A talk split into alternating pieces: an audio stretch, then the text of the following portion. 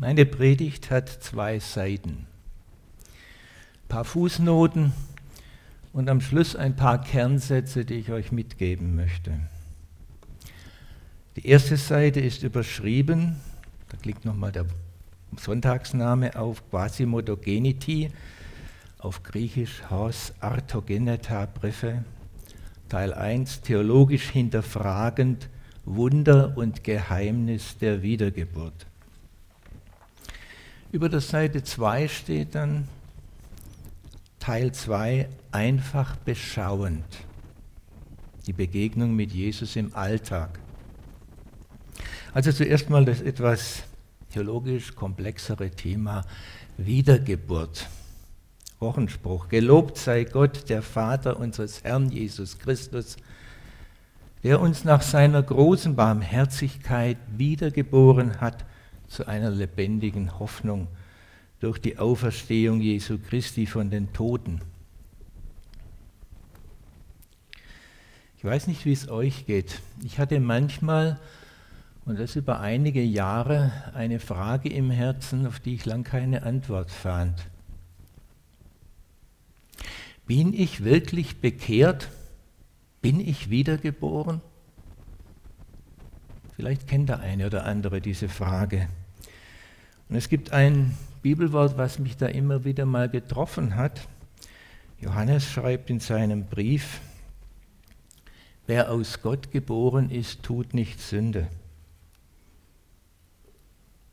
Bin ich also nicht aus Gott geboren, weil ich doch sündige? Wie ist das? Wie ist das mit der Wiedergeburt? Ich bin sehr, sehr, sehr dankbar, dass derselbe Johannes in seinem Brief auch schreibt, wenn wir behaupten, keine Sünde zu haben, so betrügen wir uns selbst und die Wahrheit ist nicht in uns.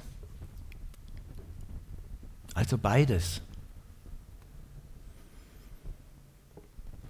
Wisst ihr, wie oft das Wort Wiedergeburt überhaupt in der Bibel steht? Also Wiedergeburt, nicht wiedergeboren werden. Nur zweimal. Das eine Mal, Matthäus 19, 28. Jesus aber sprach zu ihnen, Wahrlich, ich sage euch, ihr, die ihr mir nachgefolgt seid, werdet in der Wiedergeburt, wenn des Menschen Sohn auf dem Thron seiner Herrlichkeit sitzen wird, auch auf zwölf Thronen sitzen und die zwölf Stämme Israels richten. Wiedergeburt? Wiedergeburt der Welt? Da geht es gar nicht um meine, um deine Wiedergeburt. Da geht es um etwas ganz Großes und Gewaltiges. Gucken wir mal, was die zweite Stelle ist. Titus 3, Vers 5. Er hat uns nicht um der Werke der Gerechtigkeit willen, die wir getan hätten, sondern nach seiner Barmherzigkeit gerettet durch das Bad der Wiedergeburt und Erneuerung des Heiligen Geistes. Ein interessantes griechisches Wort steht da dahinter, Palingenesia, Wiedergeburt und es wurde auch schon vor der Zeit des Neuen Testaments in der Welt des Griechentums gebraucht für Erneuerung, so wie Jesus es gebraucht hat für die Erneuerung der Welt am Ende der Zeiten. Aber wir erleben auch eine Wiedergeburt. Interessant ist, dass dieses Geheimnis in der Schrift, und es ist ein Geheimnis, ein ganz zentrales und ein heiliges, auf ganz verschiedene Weise beschrieben wird. Petrus gebraucht ein eigenes Wort, anagenao. Und ich bin sehr dankbar, dass mein Vater mich gezwungen hat, Griechisch zu lernen, weil dadurch wird ein manches im Neuen Testament wesentlich lebendiger. Kommen wir nachher noch darauf zurück. Zweimal im 1. Petrus 3 in unserem Wochenspruch und in Vers 23 wiedergeboren. Auch Johannes spricht in seinem Evangelium von diesem Geheimnis, aber mit ganz anderen Worten. Geboren von oben, genau anoten. Oder aus Wasser und Geist, das klang vorher auch in einem der Lieder durch. Geboren. Nun, dieses griechische Wort Genao, das kommt 63 Mal im Neuen Testament vor, aber die Hälfte Mal dieser Vorkommen heißt es nicht geboren, sondern heißt es gezeugt. 16 Mal in, den, in dem Stamm, wie heißt das Ding, in der Abstammung Jesu in Matthäus heißt es, Abraham zeugte Isaak. Genau dieses Wort, was dann für geboren aus Wasser und Geist gebraucht wird. Die Hälfte der Vorkommen heißt Zeugen, die Hälfte heißt geboren werden. Es geht also um einen Vorgang, der größer ist, der breiter ist. Und darum möchte ich mal die Mütter unter uns ansprechen und fragen, wie ist es eigentlich mit einer Geburt? Wie lang dauert die? Und wann fängt sie an? Und wann ist sie abgeschlossen? Es gibt da eine ganz interessante Beobachtung. In der Psychologie spricht man nämlich auch von einer psychischen Geburt des Menschen. Da ist er aber schon etwa zwei, drei Jahre alt. Da hat er schon einiges erlebt. Aber in diesen zwei, drei Jahren war das Kind so innig mit der Mutter verbunden, dass sie gar nicht unterschieden werden konnten. Das Kind wusste nicht, ich bin etwas anderes als meine Mutter. Die Verbindung, die ja schon neun Monate vor der Geburt gewesen ist, geht da einfach weiter. Und dann gibt es noch eine soziale Geburt beim Eintritt ins Erwachsenenalter. Geburt wir denken manchmal Wiedergeburt, das muss so ein Punkt sein. Ein Einschnitt. Es gibt bei der Geburt einen Einschnitt und das ist ein ganz, ganz wichtiger. Und wenn er nicht eintritt, dann hilft die Hebamme oder der Arzt nach. Nämlich, dass das Kind schreit. Erst wenn der Schrei erschallt, wird die Lunge frei. Und so dürfen wir auch glauben, Wiedergeburt hat auch mit unserem Schrei nach dem Leben, nach Gott zu tun. Vielleicht sollten wir ehrlichkeitshalber auch die Wiedergeburt im Geistlichen als einen Vorgang sehen, der unser ganzes Leben umfasst. Immer wieder neu brauchen wir die Umkehr, so wie ich die Bekehrung zwar einmal erlebe, aber immer wieder neu vollziehen muss. Es genügt nicht, dass ich einmal Ja sage zu Jesus. Ich muss es immer wieder neu tun. Es muss und darf meinen Alltag durchziehen. Aus der Sicht der Ewigkeit, aus Gottes Sicht, ist das nur ein Punkt. Ich könnte jetzt einen ganzen Vortrag anschließen über diesen Unterschied, ob wir hier auf unserer flachen Erde uns bewegen mit unserer Zeitlinie oder ob wir aus Gottes Sicht eine Dimension erkennen, die unheimlich viel größer ist.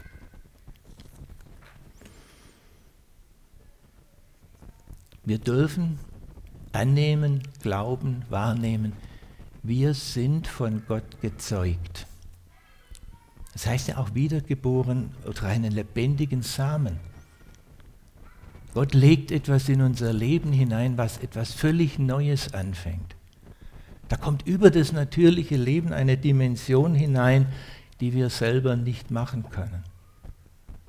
Aber die darf und muss und will leben und weitergehen. Bin ich wiedergeboren? Lasst euch ermutigen. Aus Sicht der Ewigkeit ist unser ganzes Leben eine Geburt. Gezeugt von oben haben wir ewiges Leben in uns. Unser Schrei, unser Sehnen bezeugt es.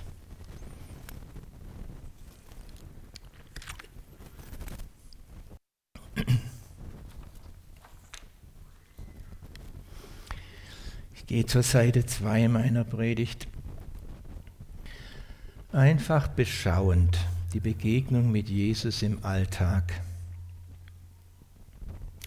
Gerlinde hat den Text schon vorgelesen. Ihr habt vielleicht gemerkt, es war eine unbekannte Übersetzung, weil sie aus meiner Feder stammte.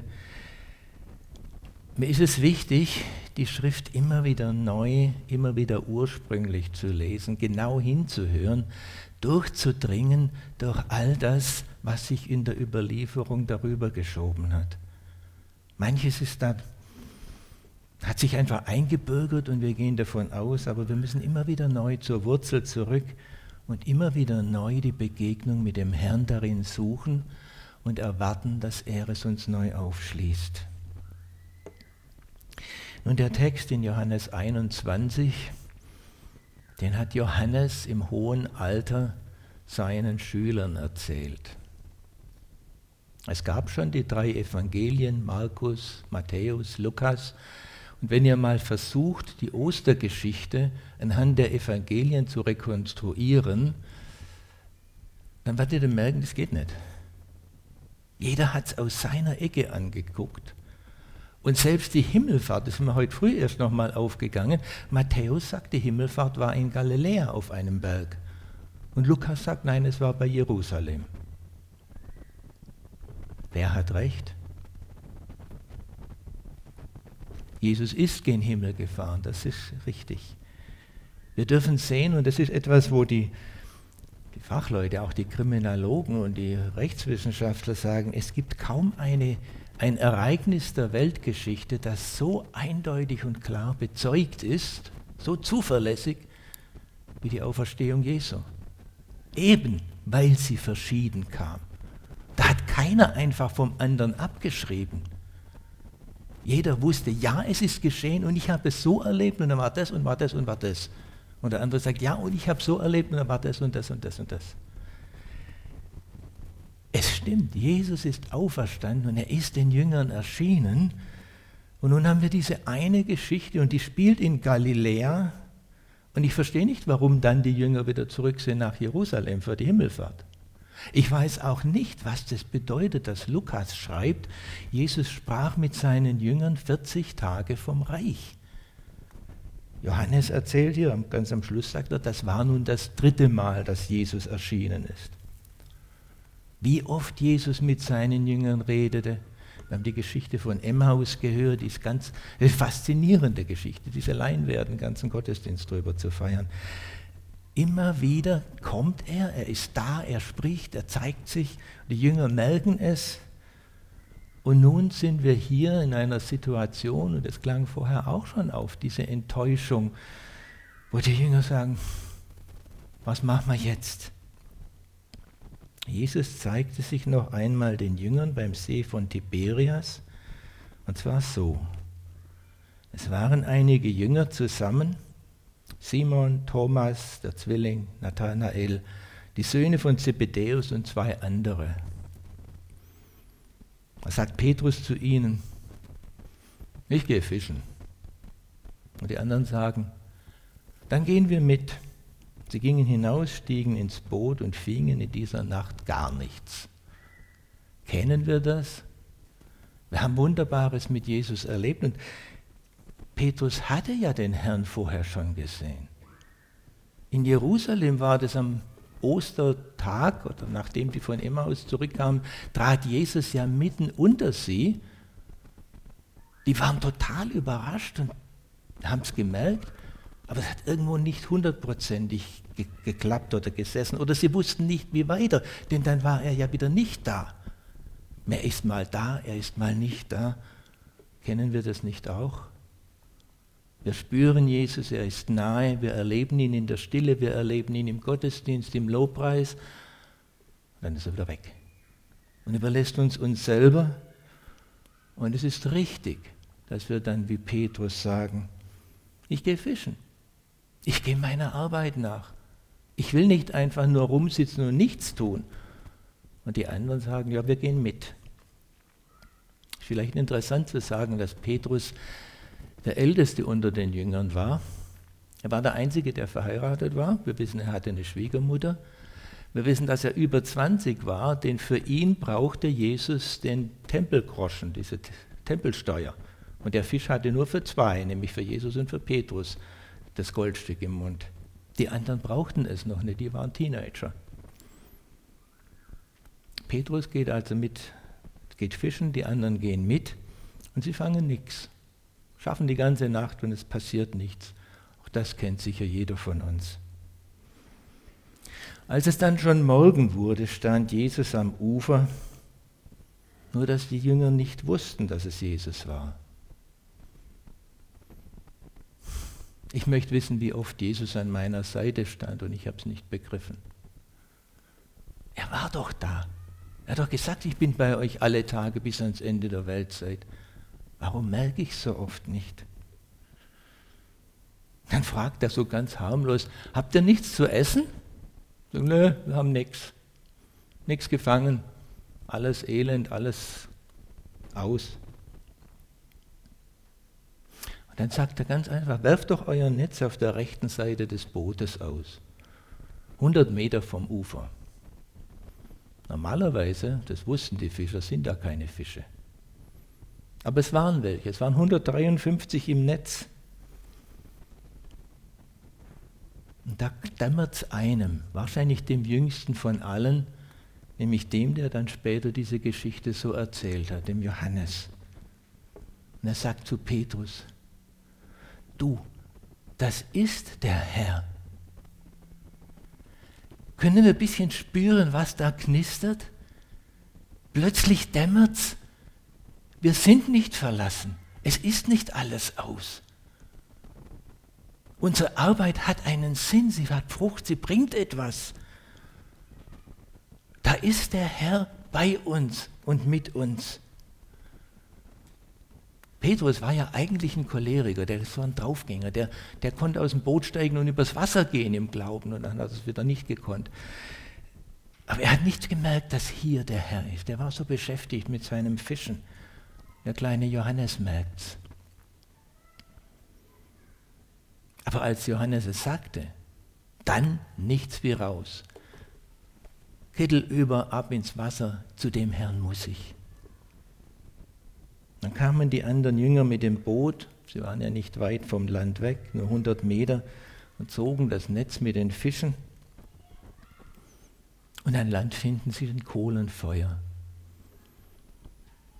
Auf dem Kohlenfeuer liegt etwas, das ist für mich eigentümlich, dass hier ein griechisches Wort gebraucht ist, was eben gar nicht Fische heißt, sondern Zukost.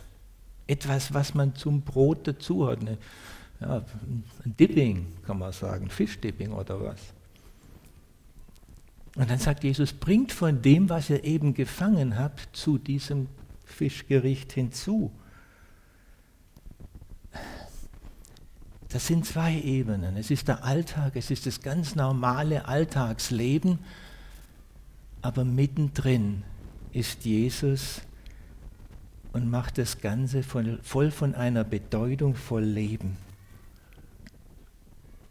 Und sagt Jesus, kommt frühstücken. Die ganze Nacht hatten sie gefangen, sie waren sicher auch KO.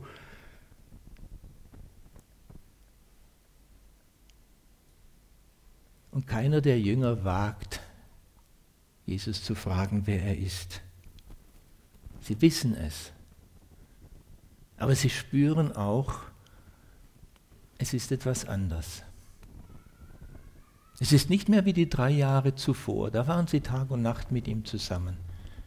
Jetzt kommt er, ist erkennbar, ist auch nicht erkennbar, aber er ist es.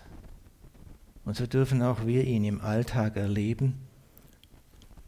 Christus in uns, Christus bei uns, Gott mit uns, klang auch vorher im Lied auf. Und dann geschieht das, was auch in Emmaus geschah. Jesus nimmt Brot, nimmt die Fische und reicht es seinen Jüngern. Immer wieder will er uns auch im Alltag das Mahl reichen. Ich kenne Menschen, die nur für sich allein jeden Tag das Mahl des Herrn feiern. In aller Stille mit Brot und Wein im Gedächtnis an das, was er uns gegeben hat. Er kommt, er teilt sein Leben aus. Er schenkt uns. Und das war das dritte Mal, dass Jesus sich den Jüngern zeigte, nachdem er von den Toten auferstanden war. Wir erinnern uns, Petrus war ja dieser Mann, der auch das Bekenntnis äußern konnte, du bist Christus, der Sohn des lebendigen Gottes. Und Jesus sagt zu ihm, das hat Gott dir offenbart, das ist vom Geist Gottes. Und derselbe Mann hat auch zu Jesus gesagt, das widerfahre dir nur nicht. Leiden sollst du nicht. Das war aus einem anderen Geist. Jesus hatte zu Petrus gesagt, wenn du einmal dich bekehrst, dann stärke deine Jünger. Da war er aber schon drei Jahre mit Jesus unterwegs. Da sind wir wieder bei dem Geheimnis. Bekehrung als ein immer neuer Schritt, nicht einfach als eine erste und zweite. Im Hebräischen ist es ganz wichtig, dass die Umkehr, die Teshuvah, etwas ist, was immer neu vollzogen werden muss, kann und darf. Die Juden sagen sogar, ehe Gott den Menschen schuf, der sündigen konnte, hat er die Umkehr erschaffen. Er wusste, dass wir uns von ihm abwenden werden. Er hat den Weg geschaffen, dass wir uns immer wieder neu ihm zuwenden dürfen.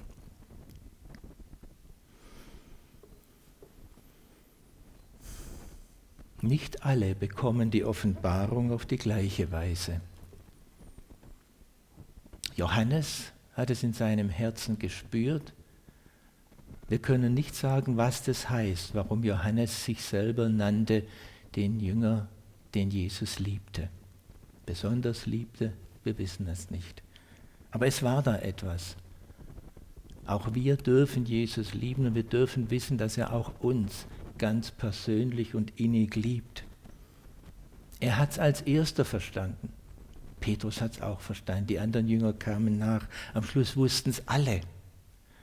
Es ist für mich wichtig, dass wir da auch begreifen, dass wir in die Gemeinschaft gestellt sind, dass nicht einer alles erleben und, und haben muss, sondern dass wir es als Gemeinschaft miteinander haben. Und da möchte ich noch ein paar Gedanken zum nächsten folgenden Text anfügen, der jetzt nicht im Predigtext ist, aber einer der Texte, die ich immer und immer wieder bewege. Sie waren fertig mit Frühstücken und Jesus nimmt den Petrus zur Seite und fragt ihn, Petrus, liebst du mich mehr als die anderen? Und Petrus antwortet, Herr, du weißt, dass ich dich mag. Sagt Jesus, beide meine Schafe. Und fragt ihn nochmal, Petrus, liebst du mich? Petrus sagt nochmal, Herr, du weißt alle Dinge, du weißt, dass ich dich mag. Und wieder sagt Jesus, weide meine Lämmer. Und dann kommt eine ganz interessante Formulierung. Jesus fragte, Petrus, magst du mich? Und Petrus wird traurig. Ich weiß, dass die Theologen da unterschiedlich drüber denken, aber für mich ist es wichtig, dass hier zwei verschiedene Worte im Griechischen gebraucht sind. Und dass deswegen Petrus am Schluss vielleicht doch traurig war, dass Jesus fragt, magst du mich wirklich? Dass da vielleicht ein Unterschied ist zwischen ich liebe dich, ich mag dich. Du weißt, dass ich dich mag. Du weißt, dass ich dein Freund bin. Aber vielleicht wusste Petrus auch, meine Liebe zum Herrn, die ist einfach zu klein. Die muss immer weiter wachsen. Vielleicht wusste er deswegen, dass wir als neugeborene Kinder Hunger und Durst haben sollen nach der, nach der Milch, die uns nährt und stärkt. Jesus spricht mit jedem ganz persönlich, auch mit uns. Ich will nochmal am Schluss einige Kernsätze wiederholen. Seid getrost, wenn euer persönliches Erleben nicht so recht zu den Lehrsätzen passen will, die ihr gelernt habt. Es geht der Bibel nicht anders. Wir deuten die Bibel immer wieder, die Lehrsätze werden aus der Bibel abgeleitet aber sie treffen nicht den letzten Kern der Dinge. Denn das, was Gott uns schenkt, ist viel größer als unsere Lehrsätze. Darum hört und schaut hin auf das, was ihr erlebt. Der lebendige Gott steht dahinter. Sucht ihn und öffnet euch für das, was er tut. Und wenn es ganz banal aussieht, ich gehe fischen. Unser natürliches Leben ist ihm nicht zuwider. Er hat es selbst geschaffen und gut genannt. Wenn ihr fischen geht, wenn ihr eure Alltags Alltagsarbeit tut, dann rechnet stets damit, dass er ganz unvermittelt dasteht und euch begegnen möchte. Pflegt die Gemeinschaft, denn der Herr zeigt sich mal diesem, mal jenem zum Segen für alle. Und wenn ihr verkündigt oder Zeugnis gebt, bleibt auf dem Boden dessen, was ihr erfahren habt. Und seid euch dessen bewusst, dass Gottes Botschaft immer noch größer ist. Am Ende geht es immer um ihn in ganz persönlicher Begegnung. Amen.